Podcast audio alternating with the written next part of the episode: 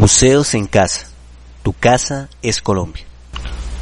Yo no sé si me vais a acompañar hasta donde yo estoy dispuesto a ir.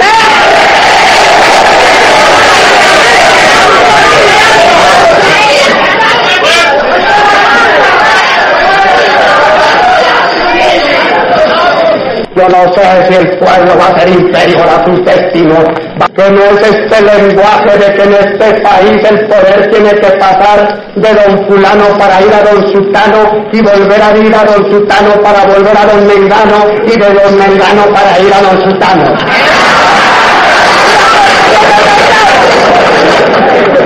Yo no hablo ese lenguaje de toda esta gente cobordona que unas veces se llama izquierdista, unionista, turballista o lo que sea y no piensa los conservadores, no piensa en los destinos de su patria porque tiene atrofiada la luz del espíritu para no ver las realidades de mi nación. Se llaman demagógico, pero es lenguaje de justicia que está llamado a una transformación y que nadie va a detener. Yo no soy yo personalmente, yo soy un pueblo que me sigue, porque se sigue a sí mismo cuando me sigue a mí, se lo he interpretado.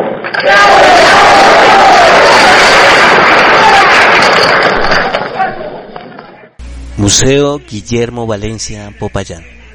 Especial. 72 años del asesinato de Jorge Eliezer Gaitán. Jorge Eliezer Gaitán Ayala nació en Bogotá el 23 de enero del año de 1903 y murió asesinado el 9 de abril del año de 1948. Fue abogado, escritor, activista, orador y político colombiano. Rector de la Universidad Libre de Colombia entre los años de 1936 y 1939, de la cual, además, fue catedrático de Derecho Penal. Ejerció el cargo de alcalde de Bogotá en el año de 1936 y los ministerios de Educación en 1940 y del Trabajo en 1944. Ocupó el cargo de congresista durante varios periodos, entre 1929 y 1948.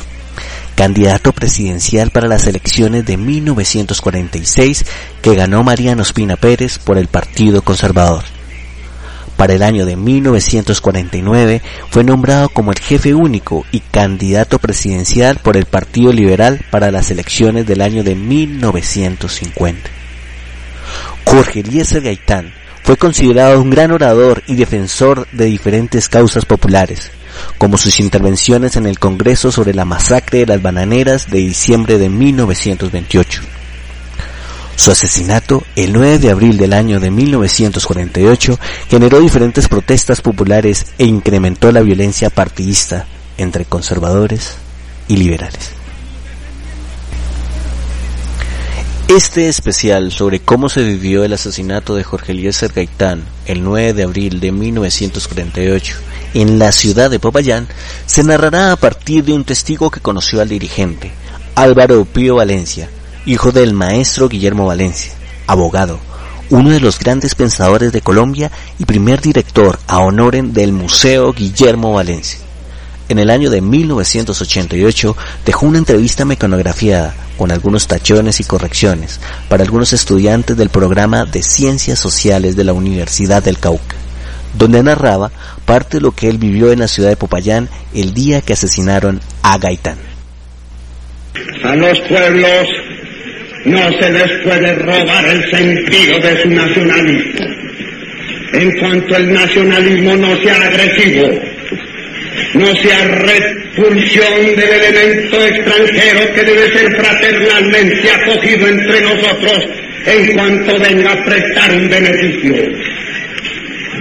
En cuanto no sea agresión al extranjero, que afortunadamente nosotros no podemos realizar, pero en cuanto sea estímulo de nuestra propia razón de ser, orgullo de nuestra propia raza, veneración a nuestras tumbas, porque eso no es el lenguaje ni demagógico ni retórico que los hombres que hemos cruzado universidades sabemos el hombre es como las plantas, que la planta da fruta y flores no por la planta misma, sino por el surco y la tierra donde ha aprendido y que el hombre y un pueblo no pueden ser grandes y fuertes, sino en razón de las tumbas donde tiene el alimento para su futuro. Cuando conocí a Gaitán, Álvaro Pío Valencia. Conocí al doctor Jorge Eliezer Gaitán cuando yo estaba terminando mi carrera de abogado en la Universidad del Cauca, cuando él regresó de Europa en el año de 1930 después de hacer su especialización en criminología bajo la dirección del gran científico jurista Enrico Ferri en Italia. Fue la primera vez que vino Popayán. En ese entonces yo había fundado en la Facultad de Derecho el primer comité sandinista que hubo en Colombia, el cual apoyaba a Augusto César Sandino en su lucha en Nicaragua contra Estados Unidos en el año de 1927. Gaitán había sido considerado por el profesor Ferri en Italia como el mejor estudiante que había tenido. Eso indica la calidad de ese hombre. Entonces le pusimos un mensaje telegráfico a Cali, cuando él entraba por Buenaventura para regresar a Colombia, y vino y salimos a recibirlo a la estación del ferrocarril y le hicimos una manifestación. Los muchachos y yo lo llevamos a la esquina diagonal a la catedral, en el Hotel José María Barona, donde está el Colegio Marinita Otero, y entonces allí nos reunimos. Salió mucha gente a verlo. Y empieza ese hombre a hablar. Aquí nunca se había oído un orador de esos, jamás. Era como la erupción de un volcán y Gaitán tenía otra cosa, que la acción psicológica que él ejercía sobre las masas era tan enérgica que la idea se le clavaba a la persona porque era convincente en los gestos, en las argumentaciones. Era hasta que agotaba el tema un penalista. El día que mataron a Gaitán, 9 de abril del año de 1948. Aló a los, colombianos en el exterior, aló a los colombianos en el exterior, aló a los colombianos en el exterior. A la una y 30 minutos del día 9 de abril de 1948, a la 1 de 1948, a nuestra 614 15 fue asesinado por doctor Jorge Eliezer Gaitán. Así narró el doctor Álvaro Pío Valencia el 9 de abril de 1948. Yo estaba en esta casa, en la construcción del parque, y esa tumba donde están mis padres. A la una de la tarde, aquí habían 30 trabajadores haciendo esa obra. Entonces yo me puse a escuchar las noticias en la radio, cuando inmediatamente el radio informó acaba de suceder una desgracia nacional. Acaban de asesinar al doctor Jorge Eliezer Gaitán. No, yo me quedé asombrado ante semejante cosa. Salí y le dije a los obreros, bueno muchachos, recojan sus herramientas. Aquí conservadores y liberales, no se vayan a pelear entre ustedes porque esto es un crimen de la oligarquía colombiana. Allí están conservadores y liberales metidos y ustedes no tienen por qué ir a morir víctimas inocentes de lo que no tienen la culpa. Dejen sus herramientas, les pago su salario. Si esto no termina en una guerra, volveremos a seguir la obra, y si termina en una guerra, nos tocará pelear a todos, porque no hay más remedio. Y fueron los de la derecha conservadora a denunciar que yo había incitado a los trabajadores a que salieran a atacar a los conservadores. Y ellos fueron todos a declarar bajo juramento. Me querían meter a la cárcel con ese pretexto y posteriormente de lo que yo había dicho que no se fueran a hacer matar por estos sinvergüenzas que luego se ponían de acuerdo. Ese 9 de abril fue una cosa tremenda. A mí me tocaba en esta calle. Ellos vinieron a querer incendiar el colegio Champañá, que era aquí al frente. Primero atacaron la casa de los Angulo. Allí pusieron unos tacos de dinamita y Francisco Chaus trató de defenderlos. Él era jefe gaitanista aquí en el COC. Entonces le incendiaron la oficina al médico Guillermo Angulo. Ese era un magnífico médico que no se metía en política. Entonces, yo salí a la calle de detenerlos, que no incendiaran el colegio. Pero si aquí se han educado ustedes mismos y los hijos de ustedes, esto es una cosa distinta que no tiene nada que ver este colegio. Bueno, logré defenderlo. Recuerdo que en el año de 1945, siendo alcalde de Popayán, empezó la especulación de víveres y los señores Ordóñez escondieron el azúcar y ya no querían venderles a los señores pobres que trabajaban el dulce y ellos fueron a la alcaldía a denunciar esta situación.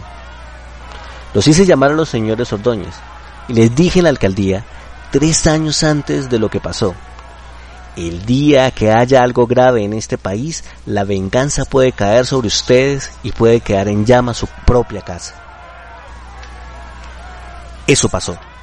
Sacaban los bultos de azúcar del almacén y como llovió toda la tarde del 9 de abril, eso apagó los incendios un poco.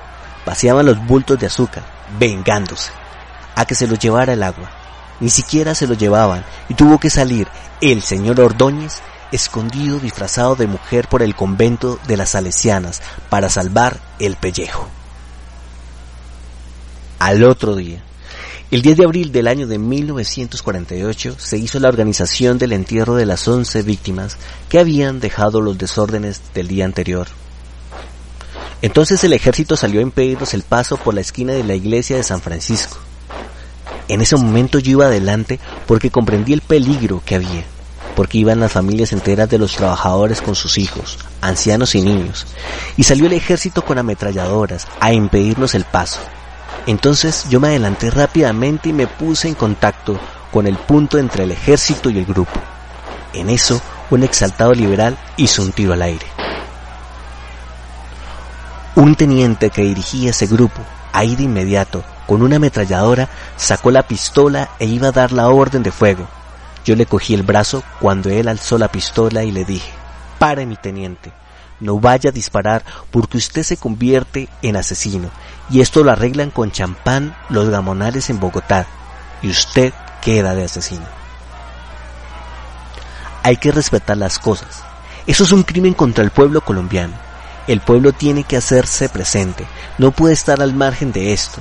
Y para que usted conozca lo que es la disciplina de un pueblo, no va a ver usted el choque.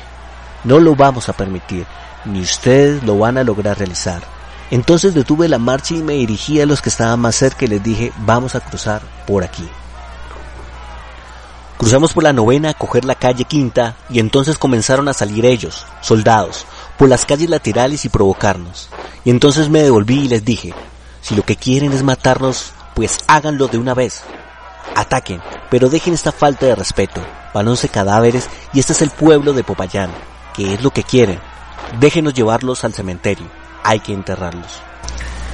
En el cementerio a mí me tocó hablar y le dije al pueblo ese día, lo que viene es una violencia generalizada en todo el país. Los ideales de Jorge Eliezer Gaitán analizados por Álvaro Pío Valencia. Por lo general se recuerda el odio y la violencia generalizada por la muerte de Jorge Eliezer Gaitán, pero no se ha estudiado a profundidad sus ideales o propuestas. El doctor Álvaro Pío Valencia resumía y analizaba algunas de sus consignas o posturas políticas. Gaitán no pudo aplicar sus programas en ninguna parte, lo que fue divulgar su tesis política, económica y social. Propuso la nacionalización del transporte, nacionalización de los bancos, el sistema bancario y el servicio público. En cuestiones de tierras proponía una reforma agraria y una organización de cooperativas. No se trata de hacer una cantidad de pobrecitos dueños de pequeños lotes, sino una gran producción agrícola, colectiva y unas aldeas rurales con servicios públicos. Gaitán partía de lo universal a lo particular para poder hacer los análisis y luego de abajo hacia arriba. Y entonces decía, el mundo exige tales cosas para poder armonizar una economía de paz a nivel mundial e internacional. Y para que eso pueda lograrse en cada nación hay que estar de acuerdo con la realidad crítica de su pueblo, con su capacidad productiva, conociendo cada nación, cada región. Sobre el Cauca sostenía que no podía seguir el latifundio que había, ya que este Cauca estaba en la miseria por esa causa, pues el pueblo no tenía ninguna estabilidad económica. Atacaba a los terratenientes. Decía, la tierra tiene que prestar un servicio social. Sobre la educación, proponía que fuera pública, con sistemas libres de desarrollo mental, con estímulo al estudiante en vez de memorizar. Más bien desarrollar su creatividad e imaginación, desarrollar conceptos y valores al servicio del pueblo. Eso fue todo por el día de hoy. Agradecemos su atención. Hasta una próxima vez.